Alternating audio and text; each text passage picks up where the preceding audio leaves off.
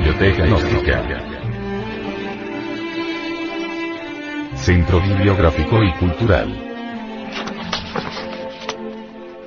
Libro.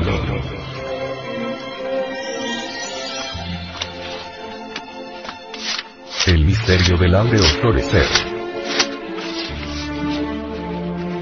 Autor. Samael Aumeor. Este libro fue pasado a formato sonoro digital, para facilitar su difusión. Y con el propósito de que así como usted lo recibió, lo pueda hacer llegar a alguien más.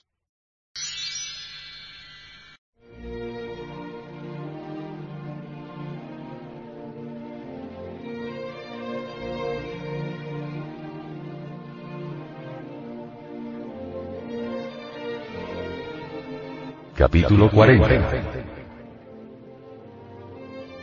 el arcano 10. Desde el punto de vista rigurosamente académico, la palabra evolución significa desarrollo, construcción, progresión, adelanto, avance, edificación, dignificación, etcétera, etcétera, etcétera haciendo un enfoque gramatical, ortodoxo y puro, aclaro. El término evolución quiere decir progresión a la inversa. Retrocesión, destrucción, degeneración, decadencia, etc. Obviamente urge enfatizar la idea trascendente de que la ley de las antítesis es coexistencial con cualquier proceso crudamente natural. Este concepto de contenido es absolutamente irrecusable, irrebatible, irrefutable. Ejemplos concretos. Día y noche, luz y tinieblas, construcción y destrucción, crecimiento y decrecimiento, nacimiento y muerte, etc. etc. etc. La exclusión de cualquiera de esas dos antes citadas leyes, evolución e involución, originaría la estática, el quietismo, la parálisis radical de los mecanismos naturales. Negar, pues, cualquiera de esas dos ordenanzas significa de hecho caer en un barbarismo. Existe evolución en la planta que germina, se desarrolla y crece.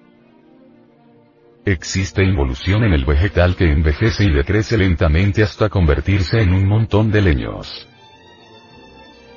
Existe evolución en todo organismo que se gesta, nace y se desarrolla. Existe involución en toda criatura que caduca y muere. Existe evolución en cualquier unidad cósmica que surge del caos. Existe involución en todo planeta en estado de consumpción llamado a convertirse en luna, en cadáver. Hay evolución en toda civilización ascendente. Hay involución en cualquier cultura de tipo descendente. Es ostensible que estas dos citadas leyes constituyen el eje mecánico fundamental de la naturaleza. Incuestionablemente sin tal eje básico no podría girar la rueda de los mecanismos naturales. La vida se procesa en oleadas que rotan con el arcano 10 del tarot. Oleadas esenciales inician su evolución en el reino mineral. Prosiguen con el estado vegetal. Continúan en la escala animal y por último alcanzan el nivel de tipo humanoide intelectivo. Oleadas de vida descienden y luego evolucionando dentro del interior del organismo planetario para bajar por las escalas animal y vegetal hasta regresar al reino mineral. Gira la rueda del samsara. Por el lado derecho asciende Anubis evolucionante. Por el izquierdo desciende Tipón involucionante. La estadía dentro del estado humanoide intelectivo es algo demasiado relativo y circunstancial. Con mucha justeza se nos ha dicho que cualquier periodo humanoide consta siempre de 108 existencias de tipo evolutivo e involutivo, más o menos alternadas. Aclaro. A cada ciclo humanoide racional se le asignan 108 vidas que guardan estricta concordancia matemática con el número de cuentas que forman el collar del Buda. Después de cada época humanoide, de acuerdo con las leyes de tiempo, espacio y movimiento, gira inevitablemente la rueda del arcano 10 del tarot. Entonces resulta palmario y manifiesto que las oleadas de vida involucionando descienden en el interior del organismo planetario para reascender evolutivamente más tarde. Tres mil veces gira la rueda del samsara. Comprender esto, captar su honda significación es indispensable e inaplazable si es que realmente anhelamos la liberación final. Continuando con el presente capítulo es necesario llamar la atención del lector con el propósito de aseverar lo siguiente. Concluidos los 3.000 periodos de la Gran Rueda, cualquier tipo de autorrealización íntima resulta imposible. Con otras palabras, es necesario afirmar el hecho ineludible de que a toda monada se le asignan matemáticamente 3.000 ciclos para su autorrealización interior profunda. Es indubitable que después de la última vuelta de la rueda las puertas se cierran. Cuando esto último sucede, entonces la monada, la chispa inmortal, nuestro real ser, recoge su esencia y sus principios para absorberse definitivamente entre el seno de eso que no tiene nombre. El Supremo para Brahman. Es obvio que las monadas fracasadas no lograron la maestría poseen la felicidad divinal, mas no tienen legítima autoconciencia. Son apenas chispas de la gran hoguera, no pudieron convertirse en llamas. Ningún tipo de disculpa podrían dar esas chispas, pues las tres mil vueltas de la rueda se procesan siempre en muchos días cósmicos y en variados escenarios universales ofreciendo infinitas posibilidades. Encima de la rueda del arcano 10 vemos una esfinge adornada con una corona de nueve puntas metálicas. Tal figura egipcia ostensiblemente no se encuentra ubicada ni a la derecha ni a la izquierda de la gran rueda. La corona nos está hablando de la novena esfera, del sexo, del trabajo esotérico en la fragua encendida de Vulcano. Ostensiblemente esa hierática imagen tan apartada de las leyes evolutivas e involutivas simbolizadas en los lados derecho e izquierdo de la rueda, nos está indicando la senda de la revolución de la conciencia, la sabiduría iniciática real. Solo entrando por el camino de la rebelión íntima, solo apartándonos de las sendas evolutivas e involutivas de la rueda del samsara podremos convertirnos en hombres auténticos, legítimos y verdaderos. La exclusión intransigente de la doctrina de la transmigración de las almas enseñada por Krishna, el gran avatara hindú, viene a embotellarnos de hecho en el dogma de la evolución. En cuestiones de esoterismo, orientalismo, ocultismo, etc. Los eruditos tienen plena libertad para escribir lo que les plazca. Hay evolución en el grano que germina, en el tallo que crece, en el árbol que ha echado ramas y frutos. Hay involución en la planta que se marchita, que crece y al fin se convierte en un montón de leños. Hay evolución en la criatura que se gesta dentro del vientre materno, en el niño que nace, que se desarrolla, en el adolescente, en el joven que lucha por la existencia en el hombre maduro y fuerte, etc. Pero hay involución también en el anciano, en el hombre que cada día envejece más y más, y que al fin entra en estado de decrepitud y muere. Procesos meramente naturales. No negamos en modo alguno la existencia de estas dos leyes. En lo que no estamos de acuerdo es en atribuirle a las mismas principios y conceptos completamente equivocados. Pero no deben olvidar el libro de oro. Quiero referirme al patrón de medidas. el tarot. Nadie podría violar impunemente las leyes del tarot sin recibir su merecido. Recordad que existe la ley de la castancia, el karma superior. Hay responsabilidad en las palabras. El dogma de la evolución quebranta las leyes cósmicas del arcano 10 del tarot. Viola los desideratos del libro de oro. Conduce a muchas gentes al error. Obviamente todo erudito ocultista, esoterista, debe siempre apelar al patrón de medidas, al tarot, si es que no quiere caer en el absurdo. Paz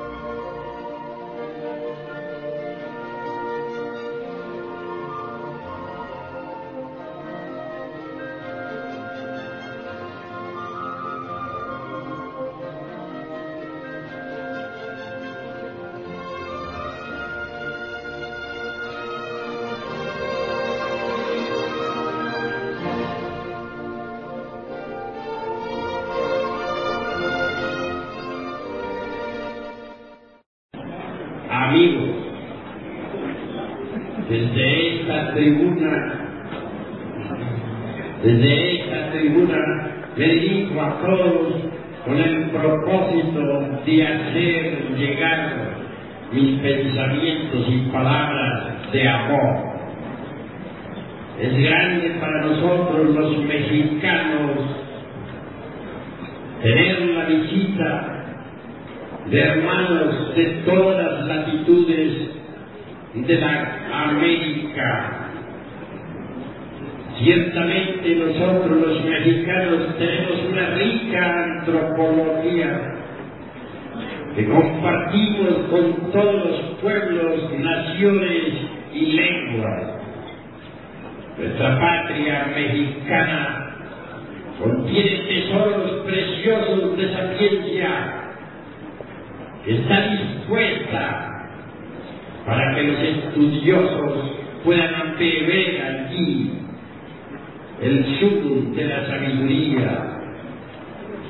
De este gran banquete hemos de regocijarnos todos, hemos de congratularnos con infinita alegría Ha llegado la hora de comprender que en todos los países del orbe palpita la sabiduría oculta. Ha llegado la hora de entender que bajo las pirámides de Egipto floreció la sabiduría de los hierofantes. Ha llegado el momento de saber que en las pirámides de Teotihuacán aún se escucha el verbo que resuena de los antiguos maestros de Anagua. En nombre de la verdad de Elohim, que la sapiencia cósmica cuya impartida es todo lo que es, es todo lo que ha sido, es todo lo que será. A través tiempo distinto, y errantes del saber, resplandecieron en la noche profunda de todas las edades Ahora, él me estima en tres veces grande Dios y vice grabando su sapiencia en la tabla esmeraldina. Ahora, los grandes sabios de la antigua Grecia, enseñando a las multitudes desde los misterios de Leucis. Ahora, los esquirofantes de Asiria y de Persia, ahora los sacerdotes incas, que brillaban como soles resplandecientes en el alto Cusco, Perú. Ahora la sapiencia soberana de los grandes sacerdotes de Anáhuac, el arte magistral de nuestros artistas toltecas de la lejana cumbre. Así, por aquí, por allá y acullá resplandece la sabiduría de todas las edades, la sabiduría oculta. Existe una gran diferencia entre la antropología meramente profana y la antropología gnóstica. La antropología meramente profana, mediante las asociaciones de tipo interactivo, saca deducciones lógicas que pueden no estar de acuerdo en realidad de verdad con los principios esoteristas de Anáhuac o de los toltecas o del Egipto, etc. Pero la, la sabiduría gnóstica, la antropología gnóstica, basada en reglas precisas y en principios tradicionales eternos, sabe, sabe extraer de las piedras arcaicas toda la ciencia esotérica Así pues, debemos diferenciar entre la antropología gnóstica y la antropología meramente intelectiva. El momento, este es un momento de confusión. La humanidad se encuentra en estado caótico. Hay crisis mundial y bancarrota de todos los principios morales. La gente se ha lanzado a la guerra unos contra otros y todos contra todos. En este momento de, confusión mundial y de bancarrota de, todos los aforismos y principios herméticos, no nos queda más remedio que abundar en la sabiduría del pasado, extraer de los códices la orientación precisa para guiarnos en el momento presente.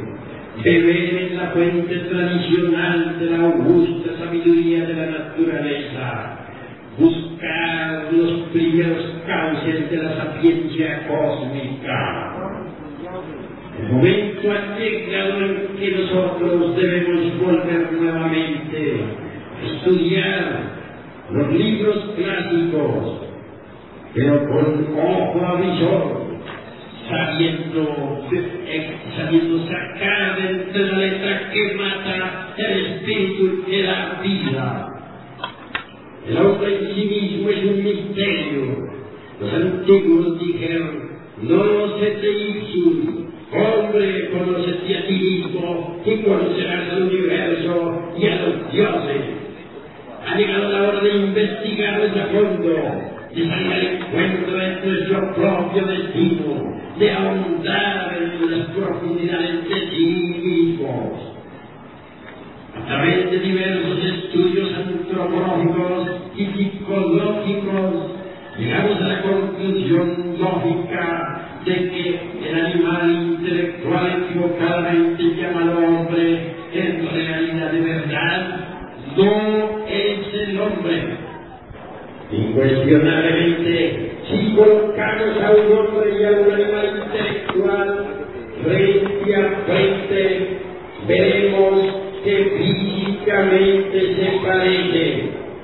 Mas si los observamos psicológicamente, podremos notar cuán distintos son. El momento ha llegado en que nazca el hombre dentro de nosotros mismos, aquí y ahora. Existen fuentes tradicionales de conocimiento que nos indican con exactitud cuál es el camino que conduce al advenimiento del hombre. Ante todo es necesario que haya verdadero amor a la sabiduría ante todo es necesario que haya disponibilidad al hombre. Dice la antropología esotérica gnóstica que solo en este momento está haciendo un gran ensayo, el entorno ensayo de la naturaleza. El sol quiere crear hombres. Viejas tradiciones que se pierden en la noche profunda de todas las edades, que durante la época de Abraham hubo una buena cantidad de creaciones humanas. Las épocas del cristianismo, durante los primeros ocho siglos, también hubo una buena cantidad de creaciones humanas. En la Edad día se hicieron algunas creaciones. En estos momentos, el sol, dicen las viejas tradiciones, está haciendo un último esfuerzo por crear al hombre. El sol ha depositado en las glándulas sexuales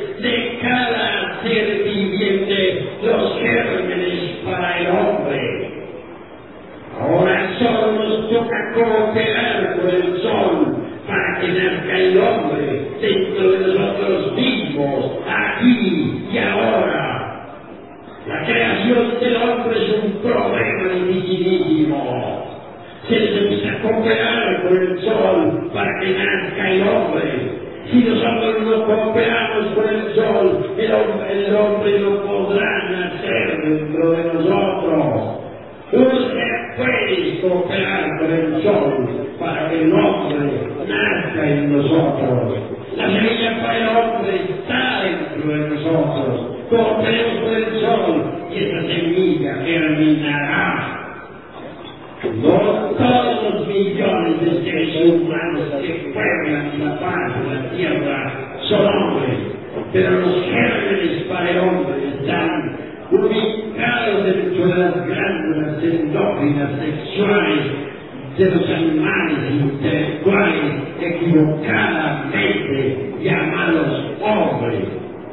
Así como la mariposa se forma dentro de su oruga, así también dentro del animal intelectual puede germinar el hombre.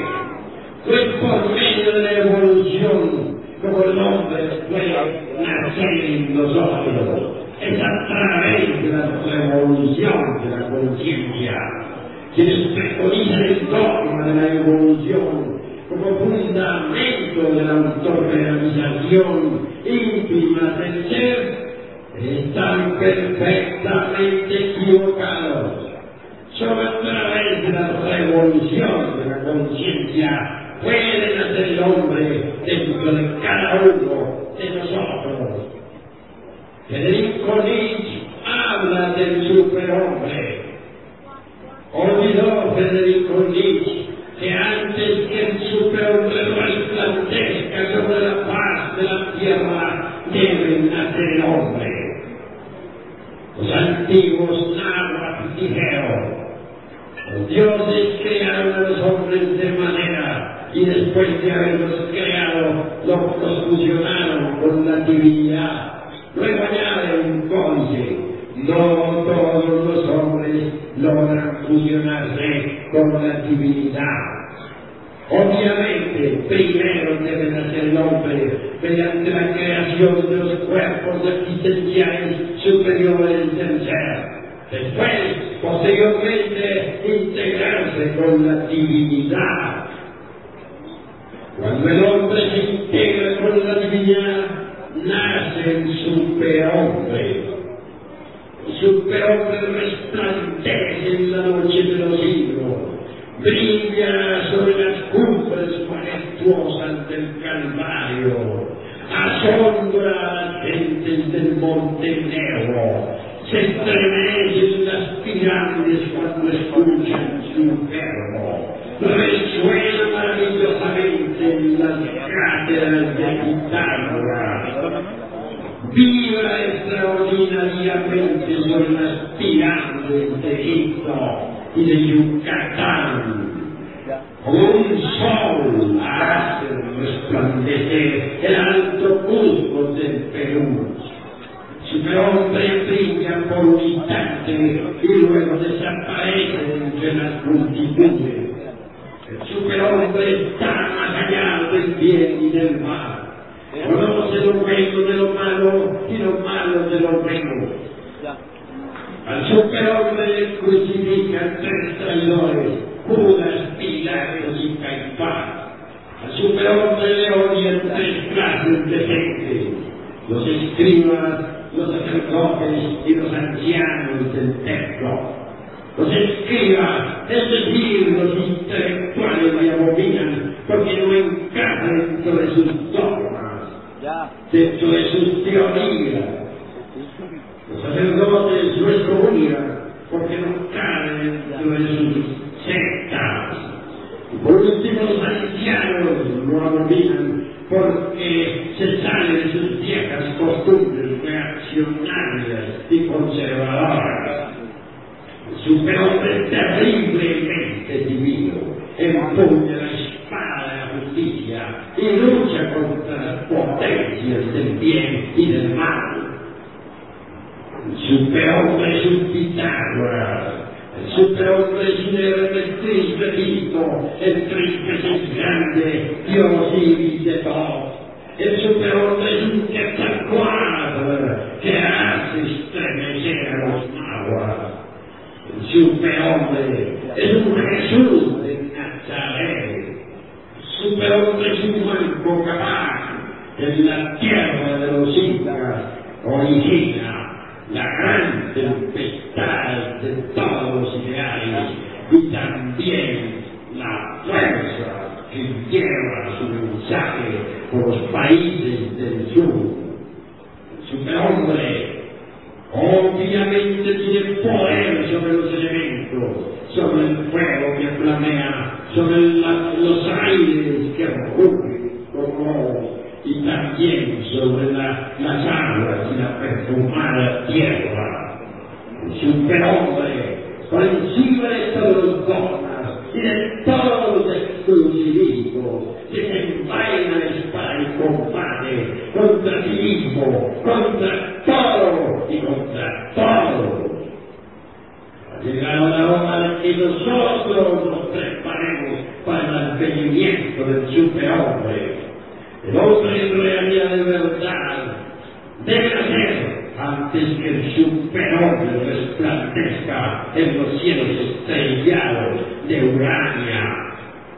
Nosotros todos los que aquí estamos reunidos, en verdad no estamos contentos con las costumbres antiguadas de esta época, con los dogmas de tantas sectas políticas y religiosas, con, la, con los estados de ansiedad, con la ignorancia, con el dolor, con el hambre, con la miseria, con el ansiante materialismo, con esos viejos edificios, con esas calles horribles, con ese humo que destruye a las criaturas.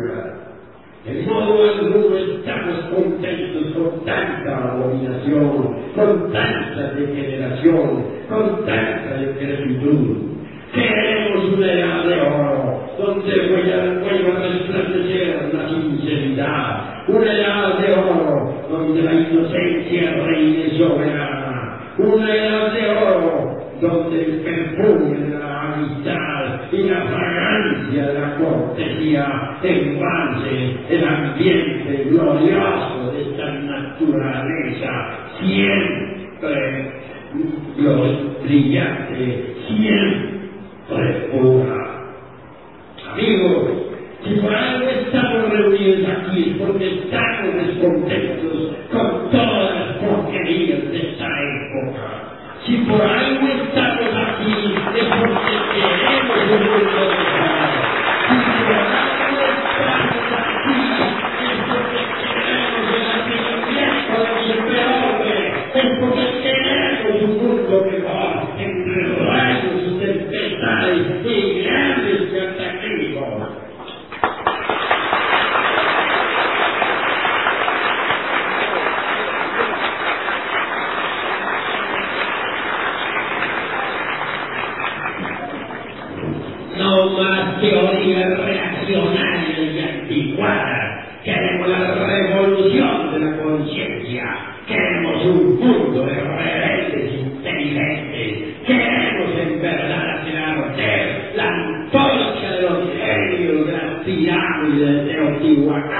y Egipto y la sapiencia de Grecia y de Roma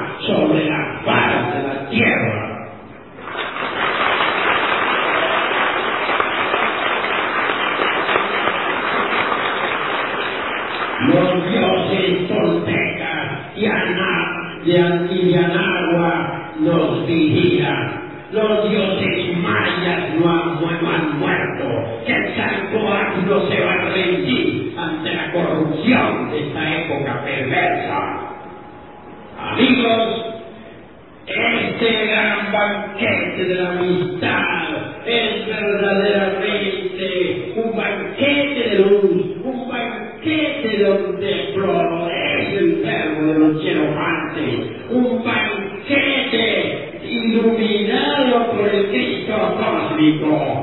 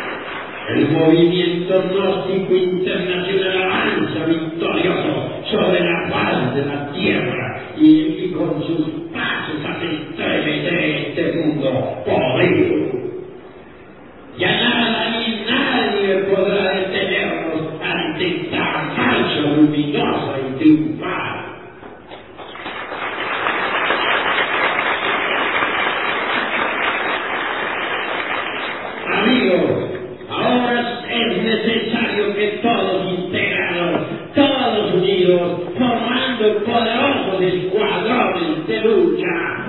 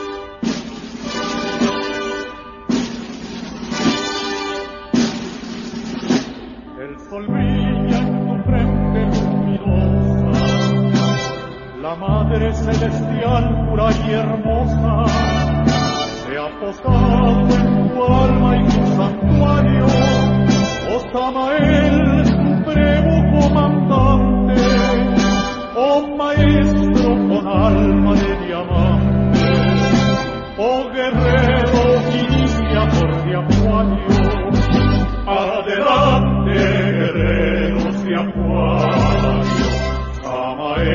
vayamos manda formar. Adelante a iniciar el remario, por el Cristo adelante a triunfar. Eres ángel de luz y compasión, eres amor, eres inspiración. Eres sol radiante de esplendores, eres fuego. espada combates la maldad. De este mundo pletórico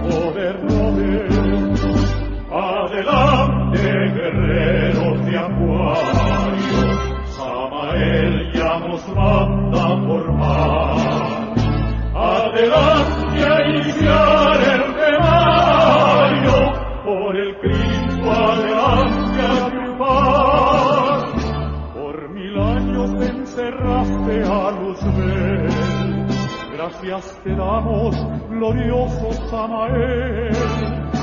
Has cumplido tu sagrada misión para rasgar el velo del arcano y enseñarle a todo ser humano el camino de la liberación. Adelante, guerreros de Acuario, Samael ya nos manda formar. Adelante a iniciar el temario, por el Cristo adelante a quemar. Venerable Arcángel Samael, compañero de Elías y Daniel, ya tocaste al mundo tu trompeta, logra tu obra salvadora, como el aire tan puro de la aurora. Has llegado a nosotros, gran profeta.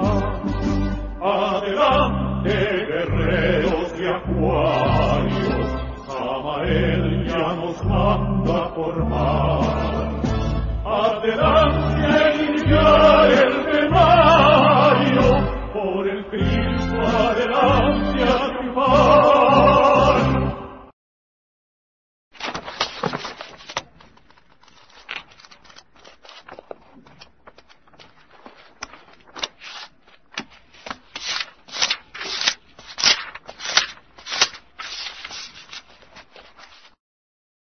Este libro fue pasado a formato sonoro digital, para facilitar su difusión. Y con el propósito de que así como usted lo recibió, lo pueda hacer llegar a alguien más.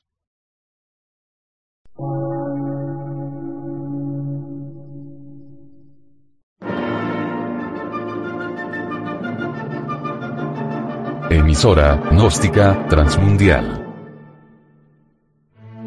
Por una nueva civilización y una nueva cultura, sobre la faz de la Tierra.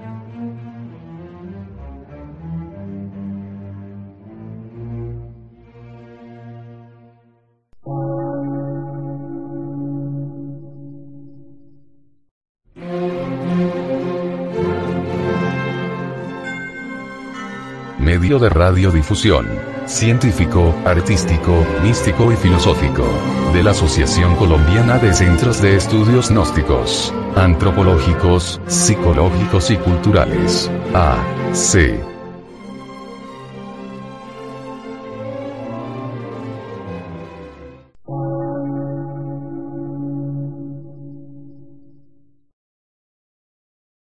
Lectura en movimiento.